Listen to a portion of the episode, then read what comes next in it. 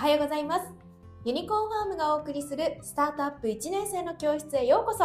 フリーアナウンサーの林理瀬です。この番組はスタートアップ企業を考えている人や転職を考えている人新規事業に関わる人に向けて企業に必要なスタートアップの基礎的知見をお伝えしていきます。さて今日も企業の科学の著者でありユニコーンファーム代表の田所さんとお伝えしていきます。よろしくお願いします。はい皆さんおはようございます。よろしくお願いします。さあ早速ですが今日のポイントは何でしょうか？はい、えー、今日のポイントはですねまあ初心者向けに初めて起用する方にってことで特に、えー、最初一番最初に起用する方が勘違いしがちな間接指標について解説したいなと思ってます。勘違いしがちな間接指標。はい。これは何個ぐらいあるんですか？そうですね。まあ数多くあるんですけど、今日は厳選して、えー、6つですね、紹介したいなと思ってます。厳選しても6つ。かなり多いですね。はい。これじゃあまず1つ目は何でしょうか？そうですね。その手前として、まずその皆さんね、指標聞かれたら、当然ビジネスなんで売上と思いがちなんですけども、確かにそうですね。まあ、スタートアップでまず売上ではないです。まあ、これは当たり前なんですけど、まあ、はいこんな当たり前のこと言ってもしょうがないと思うので、いやいやいや、教えてください。はいスタートアップはまず売り上げじゃない。あのそうですね。まずその売上っていうのは当然大事は大事なんですけども、スタートアップ型の新規事業っていうのは、売上立つまで非常には長いんですよね。ああ、そうですよね。でいわゆる J カーブってやつですよね。そうですね。例えばメルカリさんなんかもそうだったんですけども、あの、最初はメルカリというのも買い手を集めて売り手を集めないと、どうしても出店数が少なくなってしまうというところだったんで、はい最初は手数料無料でやっていたんですよ。え、そんな時期があったんですか最初の1年ぐらいは手数料無料無料でやってると。なんでかっていうと、他にもやっぱ競合がいる中で、まあ、手数料例えば10%取ってしまうとはい。いうふうになってしまうと、あの、競合に対して強みが生まれないんですよね。なんで、メルカリとかの最初の1年、2年見たら、売り上げ多分ほぼゼロにいってると。ただ、あれはやっぱりユーザー数をどんどんどんどん増やしていかないと、出店数も増えない。出店数が増えないと、買い手も増えない。まあいわゆる鶏卵のジレンマに陥ってしまうと。いうところなんですよね。でも例えばこれを勘違いしてしまって、はい。い、や、売上売上ってやってしまうとですね、最初から、いや、手数料20%ありますと、はい。で、競合が15%になってしまうと、まあ誰も使わないですよね。なるほど。まあ、みたいな感じで、直感的に言うと、はい。やっぱり皆さん売上利益っていうふうに考えがちだと思うんですけど、特にね、その鶏卵のジレンマって言ったんですけど、ユーザーが増えないとユーザーにとって価値が出ないもうんうんのみたいなところだと、まず売上よりも、まあそのプロダクトであったりとかサービスに、まあ、エンゲージメントといってですね、こうなんか熱狂してるユーザーをどんだけ増やすのか、みたいなことが大事かなと思ってます。じゃあ売り上げは、まあ、あんまり求めすぎると、まあ、勘違いしやすい指標の一つになってしまうってことなんですね。まあ、ある程度、いわゆるスケールしてきてですね、大きくなってきたら、当然その事業を回すためには売り上げが立って、そこからいろんな費用を払って利益が出る。そこからこう回していくのが健全だと思うんですけど、やっぱりそれがなかなかね、メリカリの例もそうですし、例えばすごい研究開発型のスタートアップもそうなんですけど、非常に長いんですよね。その時に売り上げが立つまで5年かかりますと言った時に、うんじゃあ強引に、例えばコンサルして売り上げ上げますって言ったら、ね、それって本職っていうか本業と違いますよね。ね本来ならこうプロダクトを作って何か価値を提供したいと。ただ、なんか研究開発のコンサルできますって言ったら、これで彼らとしてたらその本業じゃないですよね。うんうんなんで、あの、まずその売り上げっていうのは当然ね、大事な指標なんですけど、ある程度やっぱり行くまで、ある程度その勝ち筋が見えるまでっていうのは、まあそこまで気にする必要ないかなと思ってます。なるほど。他にはどんな指標があるんでしょうはいか、。えー他にはですね、やっぱり僕は資金調達額かなと思っていて、おー結構重要な指標ではありますよね。はい。えっと、資金調達、まあ、2022年で言うとですね、あの、イニシャルっていう、いわゆるスタートアップの資金調達をまとめたレポートが出てて、はい8700億。これはやっぱ非常に、この10年間でですね、まあ、10倍近くなって、これは日本の？日本単体ですね。へえ。まあ、なんですけど、なんか、周りの起業家が10億調達しました、100億調達しました、みたいな感じで、これすげえなっていうふうに思うかもしれないですけど、す思います。ただ大事なことが、あの、資金調達額ってのはあくまで結果であって、手前のどういうふうにしてお金を使ったら、この事業は伸びるのかっっていうその仮説みたいな方が大事なのかなと思ってて、はあの、そこの部分の根拠ですよね。まあ、車に例えると分かりやすいんですけど、まあ、言ってみたらガソリンみたいな感じなんですよ。ガソリンを入れたら前に進みますよね。ただ、ちゃんとこう、ガソリンができているかどうかっていうのはすごい大事。あ、ガソリンじゃなくてエンジンができているかどうかってすごい大事かなと思ってもて。ういくらガソリンばっかりあっても進まないってことなんですね。そうですね。なんで、ガソリンこんだけ入れるって前に進むっていう、その仮説があったりとかっていう状態に持っていくのが大事かなと思ってて、ここでキーなのはやっぱり資金調達額の手前の資金用途だと思うんですよね。なんで、えっと、ちゃんとその資金調達額っていうのは、まあ結果として出てくるだけであって、はいこれぐらいの人数増やしたり、これぐらいのエンジニア入れたらいいであったりとか、で、先ほどのメルカリの例じゃないんですけども、これぐらいのユーザー数増やしたら、ユーザーがユーザーを呼び込む体制になると。っていうところに達する仮説検証が終わってるのでお金を入れるってことになると思うんですよね。なるほど。なので、それができてないタイミングで、全然検証できてないタイミングでなんか10億入れてしまうと、逆にこれダメなのが、あの、お金が、例えば1億やろうが10億やろうが、僕はいろいろスタートアップ見てきたんですけど、やっぱりこう全部18回って使っちゃうとか、2年間使っちゃうんですね。と、となると何が起きるかっていうと、あの、思考停止というか、いや、なんかユーザーを増やしたいんで広告、テレビ広告やりますって言うんですけども、何もその考えずに、とりあえずお金使う方に走ってしまうということかなと思ってます お。金がいっぱいありすぎると。そうですね。なるほどお。金がないからこその制約があって、そこで知恵をぐっと振り絞ってですね、まあ、いろいろ施策を考えていくのが逆にスタートアップによってすごい大事かなと思うんですけど、お逆にお金がありすぎると、もう外部のなんか代理店とかテレビ広告とか、まあ、バンバンバンバンこう、湯水流すようにねお金使ってしまうことがやっぱ起きがちかなと思ってて、まあ、これも気をつけた方がいいのかなと思ってます。ーあとは二つ目はどんなのがあるんでしょうか？そうですね。これが、あの、先ほどのポイントと、えっと、表裏一体の部分があるんですけど、従業員数ですね。ああ、従業員数も私スタートアップとかを見るときに何人いる、あこの会社はすごはい。いとかって思っちゃうんですけど、それもまあ注意しなくちゃいけない間接指標なんですか？これはそうですね。えっと、これもフェーズによるんですけども、あの、こちら、アメリカにですね、スタートアップゲノムっていう失敗するスタートアップと成功するスタートアップを3000社ぐらい調べてる、まあそんな NPO があってですね、へえ。そこがすごい面白い仕様を出してたんですけど、はいはいはい成功するスタートアップと失敗するスタートアップ、決定何が違うかというと従業員数だったんですよ。従業員数？その特にプロダクトマーケットフィット手前のスタートアップっていうのは、失敗したところは平均して19人いたんですよ。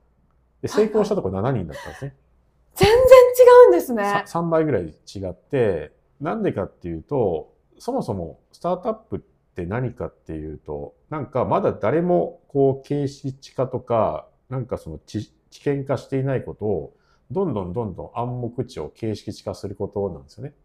なので、人数が増えるってことは、実はこれって薄まっちゃうんですよ。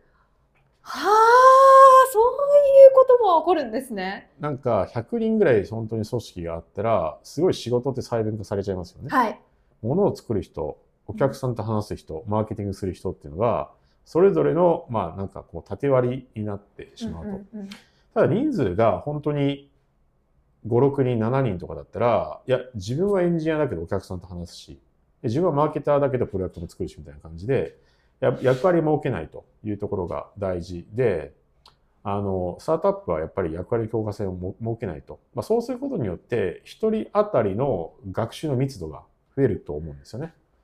でそこがすい。ごい大事かなと思ってます。へえ。二つ目は、えっ、と、従業員数ということでした。では、三つ目は何でしょまあ、3つ目がですね、あの、今日本とかでもそうですし、海外でもそうなんですけど、いわゆる企業がスポンサーしたアクセラレーターといってですね、スタートアップをある意味アクセレーターする、まあ、成長加速するという名目で作られている、そんなプロジェクトがあるんですけども、うアクセ、アクセラレーターですね。アクセラレーター。はいはい。アクセラレーターってのはまさにアクセラレートっていうのは加速って意味なんですけど、はい。まあ、事業をこうね、あの加速するような、そういった機関というか、えっ、と、スポン、まあ、大企業とかスポンサーしてるのあるんですけど、あ、そういうのがあるんですね。これが、あの、多分2018年を境にめちゃめちゃ増えてきていて、まあ。起業家の数も増えてるんですけど、それにましてアクセラの数もめちゃめちゃ増えてきてるんですね。なるほど、なるほど。まあ、僕が知ってるだけで国内で多分2、300個あるんですよ。あ、そんなにあるんですかそれぐらいあって。まあ、なんでかというと結構こう簡単にできちゃうんですよね。まあ、別にその、あの、まあ、プログラムを設けて、でそれで、まあ、メンター的な人入れて、まあ、授業も壁打ちしてデモデーしますって感じなんですけど、それはすごく有益なプログラムに。有益ではある、まあ、以前は有益だったというか、ただこれがですね、あの、起業家の数と同じぐらい増えてきちゃってるんで、僕も実は2017から2021までアクセラレーターやってたんですけど、はい。あの、一社の、例えばスタートアップ、以前2017年とか16年とかだと、アクセレーターに同時に入るのは1回、まあ1つのアクセラしか入れなかったんですけど、うん。まあ、最近ですと3つ同時に入ったりしてるんですね。へえ、あ、そういうのもあるんですね。はい多いですもんね。うん。なので、えっと、これが、やっぱり、起業家にとって大事なことは、やっぱプロダクト、お客さんと話しながら、その、プロダクトを磨き込むのが大事なんですけど、アクセラレーターとかだと、例えば銀行系のアクセラだったら、社長が、例えばその銀行の偉い人とか担当者と、やっぱり時間使う必要ありますよね。そうですね。となったら、プロダクト磨き込む手前で、なんかこう、パートナーシップとか、なんかその、一緒に実証実験やりましょうね。これはこれ大事かもしれないですけど、ただ本当に優先順位で一番なんですかっていうと、微妙な場合もあると。なるほど。ちょっと優先順位がぐちゃぐちゃになってしまって、本当に行き着くところに遠回りになってしまう可能性があるってことそうなんでですすね。結局、初期って人物金がない中で何が一番大事なリソースかっていうと、やっぱり経営陣とか起業家の時間だと思うんですよね。で、アクセラに入ったらアクセラに入ったけど、そこにやっぱ拘束されてしまうというのがあるので、あの、別に入ることは否定しないですし、うんそこに本当にね、自分たちの関連する、うんうんえっ、と、事業会社が主催するところだったらこれいいと思うんですけども、ただなんかもう、えっ、と、関係ないけど、とりあえず応募したら受かってしまったんで、入るっていうケースも結構見られててですね、あの、そういうことはちょっと気をつけた方がいいのかなと思ってます。そこはよく吟味してくださいということですね。それでは4つ目は何でしょ4つ目がですね、あの、これも賛否あるんですけども、まあ、いろんなメディアに対する露出ですね。はい。あの、当然その PR 強化してメディアに出るっていうのはね、まあ当然起業家としても一つのマイルストーンって嬉しいと思うんですけどう、も、うん大事ではありますね。ただこれもやっぱ気をつけないとダメなのが、プロダクトがまだ全然磨かれていないですはいはい。という状況で、メディア、例えばマスメディア、例えばね、WBS であったりとか日経新聞に載ったら一気にユーザーってわーってきちゃいますよね。そうですよね。メディアの力って侮れないですからね。はい、特にマスメディアとかに載っちゃうと一気に問い合わせが来るんですけどここはあのまだプロダクトがめちゃめちゃしょぼい段階でメディアにドーンって露出しましたって言ったらいろんな問い合わせとかあの使う人も出てくるんですけどまだこうバケツに穴がいっぱい開いてる状況で水を入れちゃってると。そして何があれかっていうと結局ユーザーがメディアを通じてきたけど満足しないと。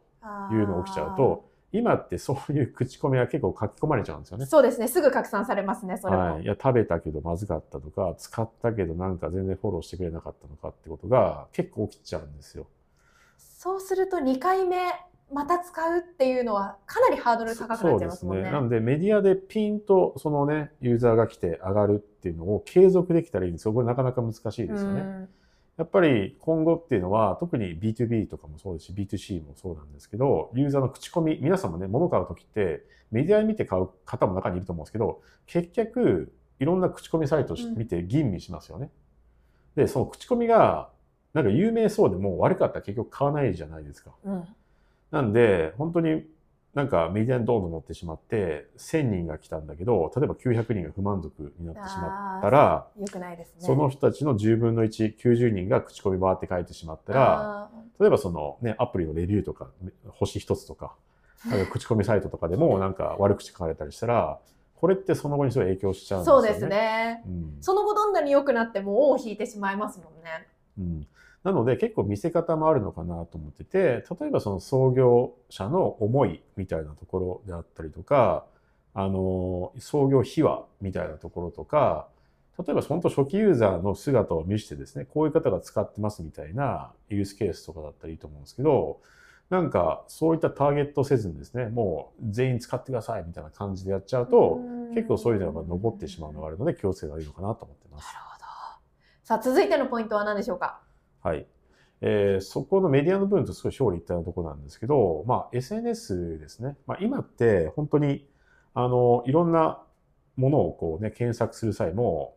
まあ Google 探すとか Yahoo 探す場合もあると思うんですけど、それが2、3年前から皆さんもそうだと思うんですけど、やっぱインスタのハッシュタグになったりとか、ああの、ツイッターであったりとか YouTube で探す場合もあると思うんですよね。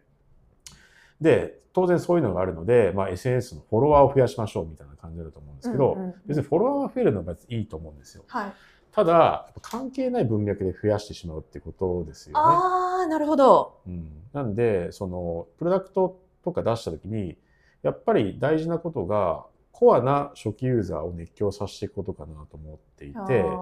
認知を高めるって意味ではいいかもしれないんですけども、なんかただ単に認知拡大とかバズらせるために、その、なんかね、SNS ばっかりに注力してしまうと、うんうんうん。やっぱこう起業家のマインドシェアって先ほど言ったんですけども、やっぱ僕は、あの、初期の起業家、スタートアップのリソースで大事なことは、起業家のやっぱり時間の使い方、集中力だと思うんですよ。うんうんうん。で SNS にずっと張り付いちゃうとずっと張り付いちゃうので、うんあの、なんか、本来なら、あの、プロダユーザーと対話して、プロダクトを磨き込むと最初の仕事なんですけど、そこがやっぱり、えっと、まあ、劣後してしまうものがあるのかなと思ってて、あの、まあ、なんでね、あの、まあ、採用に対してね、例えばツイッター使うとか、例えばあー。B2C のプロダクトだったらインスタ使う、まあ、大事ですし、何かその絵絵になるものだったら YouTube 使うのがいいと思うんですけども、ただそこも、あの、何も考えずにですね、やるっていうのは良くなくて、結局まあ、プロダクトがちゃんと磨き込めてるかどうかっていうところだと思うんですよ。それがあるからこそ、SNS を活用するってことかなと思ってて、目的を持って SNS をやらないと意味がなくなってしまうっていうことなんですかね。そうですね。あとは SNS とかやったとしても、結構運用が大変だったりするので、そうですね。続けないといけないですからね。続ける必要があると思うので、続けるだけの、やっぱり、その、インサイトとかコンテンツがあるかどうか、そこの部分がプロダクトの価値を伝わるものになってるかどうかっていうことの検証が必要なのかなと思ってて、そこもなんか伝わらなくない、なんかメディアとか、えっ、と、そういうのを採択してしまうとですね、なんか B2B なんだけど、やたら TikTok ばっかやってしまうとか、あの確かに。なんかあんま関係ないとこやっちゃうのは、うん結構これ起業家の自己満足になってしまうと。あいうのがああ、るのかなと思っててそれは嫌ですね。なので、まあ、そのあたりは、まあ、や、や、や、なんですかね、やらないことはないと思うんですけど、やった方がいいと思うんですけども、ただ、やっぱりその理想細部を気をつけた方がいいのかなと思ってます。それでは最後のポイントお願いします。まあ、最後はですね、あの、その SNS と、えっ、と、表裏一体のところあるんですけども、結局先ほど言ったみたいに、あの、スタートアップっていうのは最初からこう全方位的にやるわけじゃなくて、初期のやっぱ熱狂したユーザーを見つけるべきかなと思ってます。熱狂したユーザそうなった時に、やっぱり、その、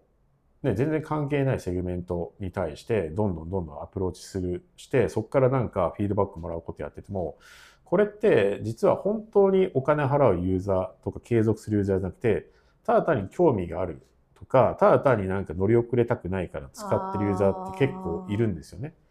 で、そこにフォーカスしてしまうと、まあいろんなそのプロダクトの施策とマーケ策が結構ずれてしまうというのがあるんですよ。なんで、本当初期は、本当に10%もしくは数パーセント台前半の本当にコアなユーザーが誰かってきちんと定義した上で、そこに対してプロダクト出していくのが大事かなと思ってます。じゃああれですね、ユーザー数がいくら増えたかっていうのはあんまり指標としては正しくなくて、どれぐらい熱狂してる人がいるか、そこを測る必要があるってそうですすね。ね。だから、ユーザーは1回買ってくれる人いるかもしれないですけど、やっぱり2回目、3回目継続して買うか。で、これ、継続率とか、リテンション率って言うんですけども、はいあの、そこはやっぱ非常に大事かなと思ってて、これ最初に言った売り上げってもあると思うんですけど、なんか初回買った人がバーって増えたら、売り上げは見た目上がるんですよ。ただ、これやっぱ勘違いしちゃうことがあって、でも大事なことが、特にサブスク系の商品もそうですし、まあ、B2B の商材もそうなんですけども、結局何年も使っていただけるかどうかっていうことが非常に大事かなと思ってて、やっぱり2ヶ月目、3ヶ月目の定着率、リテンション率みたいなことを見ていくと、これがまさに先ほど言ったんですけど、バケツの穴がどこに開いてるのかと見極めた上で、穴を閉じるというところですね。なるほど。ということで、今日6つのポイントをお話しいただきましたが、あれですね、プロダクトをいかに磨き込めるか、うんうんそれにいかに注力できるか、ここがポイントっていうことですね。そうですね。まあ初期っていうのは、まああんまりこう、いろいろね、起用ってなったら、なんかね、採用したりとか、まあいろんな人と話したりとか、あとメディアに出るみたいなのがあると思うんですけど、まあ最初は本当に起業家のマインドシェアって言ったんですけど、時間の使い方としては、まさにこうユーザーとこう深く対話しながら、その理解を深めながら、まあプロダクトを磨いていくと。逆にそこにやっぱ集中できるかどうかっていうのが非常に大事かなと思ってますし、逆にそこに集中してすごいいいプロダクトができてきたら、自然発生的にユーザーの口コミ広がっていくと思うんですよね。なんで、そこの部分をやっぱり、えっと、ちゃんと指標化していくのが大事かなと思ってます。はい、ありがとうございました。えこの番組ではですね、この他にも田所さんに聞きたいという質問を募集しておりますので、ぜひ起業家の皆さん、新規事業に関わる皆さん、概要欄からお問い合わせください。ありがとうございました。はい、皆さんありがとうございました。